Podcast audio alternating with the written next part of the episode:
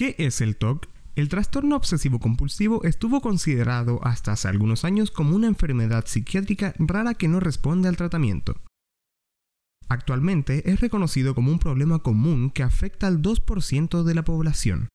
El TOC es un trastorno perteneciente al grupo de los trastornos de ansiedad caracterizado por obsesiones, que son ideas, pensamientos, imágenes o impulsos recurrentes y persistentes que no son experimentados como producidos voluntariamente, sino más bien como pensamientos que invaden la conciencia y que son vívidos como repugnantes o sin sentido.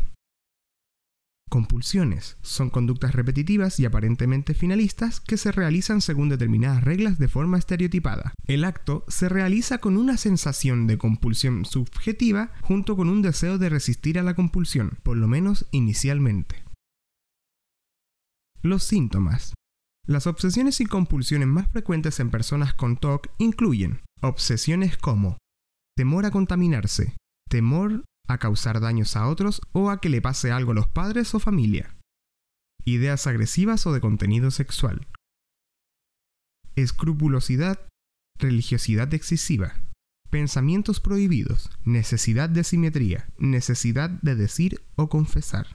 Y compulsiones como lavarse, repetir una acción hasta hacerla bien, asegurarse de haber cerrado la puerta o de haber cerrado la llave del agua, tocar, contar objetos o hasta un determinado número, ordenar, acumular, no poder tirar nada y rezar.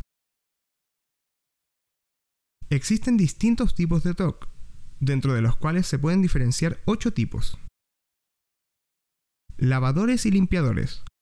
Son aquellas personas a las que carcomen las obsesiones relacionadas con la contaminación a través de determinados objetos o situaciones.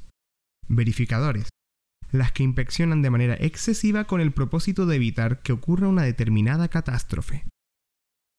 Repetidores son aquellos individuos que se empeñan en las ejecuciones de acciones repetitivas. Ordenadores son personas que exigen que las cosas que les rodean estén dispuestas de acuerdo con determinadas pautas rígidas, incluyendo distribuciones simétricas. Acumuladores coleccionan objetos insignificantes de los que no pueden desprenderse ritualizadores mentales.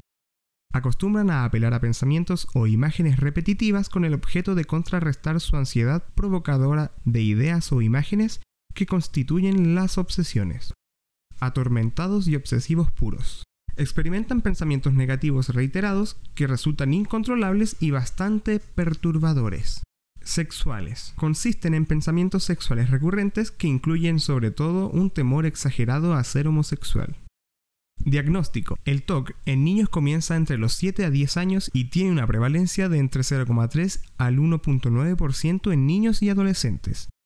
Un 33% de los adultos con TOC dicen que sus síntomas empezaron en la infancia.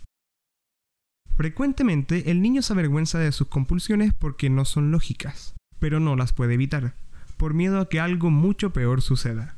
A veces, los síntomas afectan mucho al niño en el colegio. Otras veces solo están presentes en casa y los padres pueden llegar a creer que el niño los hace para fastidiarles. El TOC es más frecuente de lo que se creía hace años. Se calcula que aproximadamente el 2% de la población lo padece. Esta cifra incluye la estimación de pacientes que encubren su enfermedad y que todavía no han sido diagnosticados. Lo ideal es que, si logras identificar en ti o en alguien más alguno de estos síntomas, debes solicitar la ayuda de un profesional para que puedas comprender el trastorno y dominarlo.